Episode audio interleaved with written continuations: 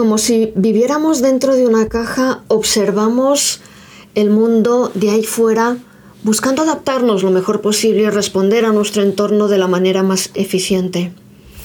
Confundimos eficiencia con un no sé qué que nos pone a correr, nos llena de actividades, no nos deja parar. Un no sé qué que nos quita el tiempo y a veces hasta para respirar. Estamos confundidos. Tenemos las gafas tan empañadas que no vemos que somos nosotros mismos quienes nos ponemos a correr de acá para allá, quienes nos llenamos de actividades, quienes nos robamos nuestro propio tiempo, quienes nos creemos el cuento de que es otro, de que es el mundo el que nos impide esto o aquello, el que nos pone palos en la rueda, el que nos hace sentir mal. Como desde dentro de una caja miramos al mundo ahí fuera con las gafas empañadas, sin detenernos a ver qué hay aquí dentro, sin dedicarnos el tiempo y el espacio para conocernos mejor. Hola, soy Eva Cerrolaza, mentora coach de prestigio y te propongo desempañar tus gafas. Te invito a mirarte a ti mismo, a conocerte mejor.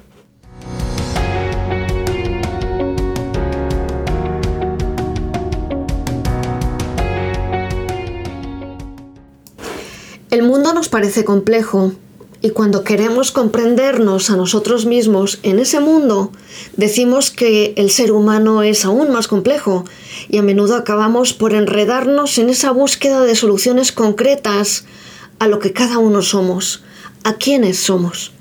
Convertimos la complejidad en la excusa perfecta que hace inabarcable algo que está perfectamente en nuestra mano, pero que no queremos abordar huimos de nosotros mismos, evadimos conocernos mejor, ser más conscientes de quiénes somos cada uno de nosotros.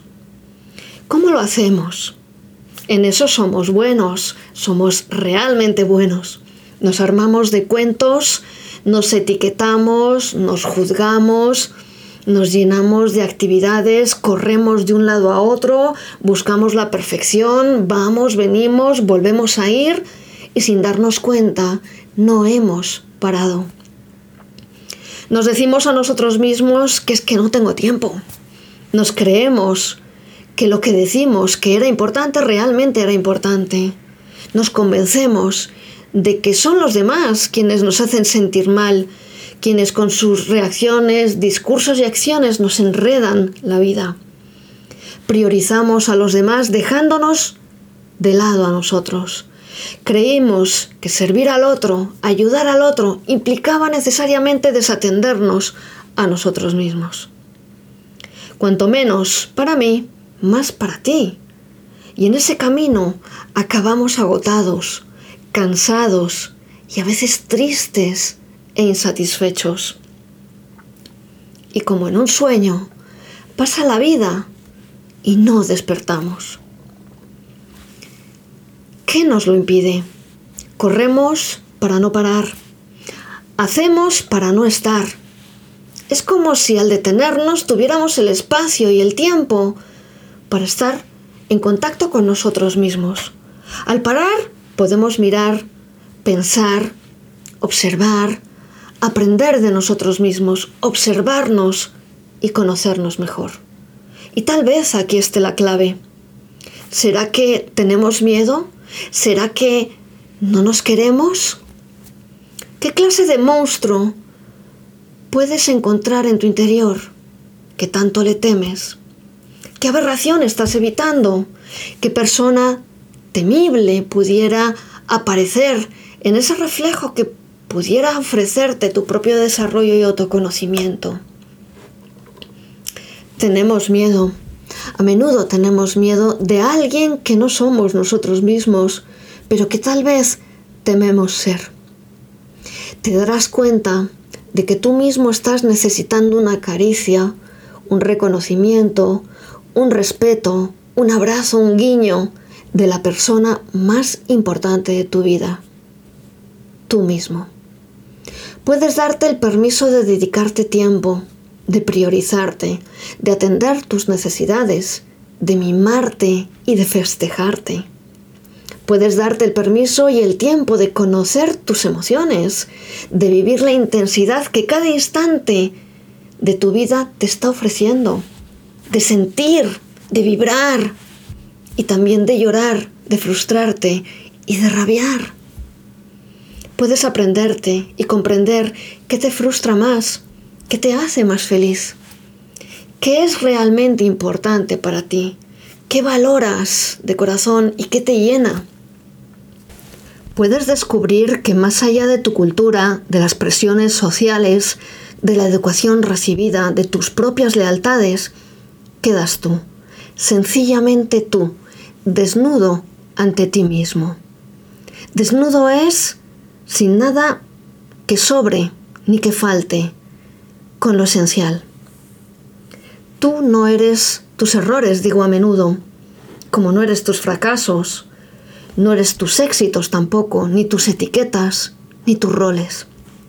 Tú eres esa maravillosa persona, absolutamente maravillosa, que queda cuando decides amarte, cuidarte, respetarte, relacionarte contigo mismo como se merece cualquier ser humano, con aprecio, con compasión, con conciencia de tu propia naturaleza. Pero esto no debería decírtelo yo, sino tú mismo. Tal vez puedas decidirlo. Tal vez toque entonces desnudarse ante uno mismo para descubrir que los monstruos debajo de la cama se esfumaron con tan solo nombrarlos. Que no hay taras ni defectos suficientes para que te merezcas hacerte a un lado como una cenicienta. Que no existe nada en este mundo que realmente pueda impedirte relacionarte contigo mismo, enfocarte en, ti mismo, priorizarte, hacerte consciente de ti mismo desde tu propia presencia. ¿Por qué corres? Me pides que te pregunte cuando te miro pidiendo ayuda. ¿Por qué corres? ¿A dónde quieres llegar? ¿Para qué lo haces? ¿Cuál es tu fin? A veces a esta pregunta respondemos ya con lágrimas, como la voz de todos nuestros dolores que se empieza a romper cuando no podemos más. Abre tus ojos, limpia tus gafas, entiende que te necesitas a ti mismo para seguir adelante y sobre todo para ser feliz. Cada experiencia de tu vida es la oportunidad de aprender, de crecer, de mejorar, de madurar. Aquello que no nos agrada, que nos pone contra las cuerdas, que nos frustra, nos molesta, suele ser un espejo de cómo nosotros mismos estamos respondiendo al mundo. Te relacionas con los demás en función de cómo te relacionas contigo mismo. Comprenderás a los demás cuando aprendas a comprenderte a ti mismo. Aceptarás a los demás cuando aprendas a aceptarte a ti mismo. Es un camino, es un trayecto, es el viaje de la vida que te lleva a aprender constantemente, a descubrirte de nuevo en cada reto, a redescubrirte en cada situación. Mira al mundo para descubrir y redescubrir a cada paso, ilusionarte con lo pequeño, asombrarte con los detalles, con lo cotidiano, con lo esencial. Puedes empezar por agradecer tus oportunidades y tu propio yo tu capacidad de fijarte en lo más simple, de tomar decisiones y de descubrirte a ti mismo como si cada día hubieras crecido con respecto al día anterior. Puedes agradecerte haber llegado donde tú mismo te has traído hoy, con tus logros, tus fracasos, tus decisiones, tus dudas. Tal vez te pediría que te mires al espejo y frente a ti mismo te preguntes si de verdad quieres seguir corriendo, si de verdad te mereces no cuidarte, si de verdad eres digno de tu propia indiferencia. Si no sabes por qué corres, puedes cambiarlo. Si no sabes para qué te llenas de actividades, puedes cambiarlo. Si no sabes por qué no te das espacios, puedes cambiarlo. Y si tu pregunta inmediata es, sí, Eva, pero ¿cómo? Empecemos entonces por lo primero. Hoy quiero presentarte a alguien. ese alguien eres tú mismo y me gustaría que te sentaras un rato cada día a escuchar a este nuevo amigo. Ojalá logréis una bella amistad.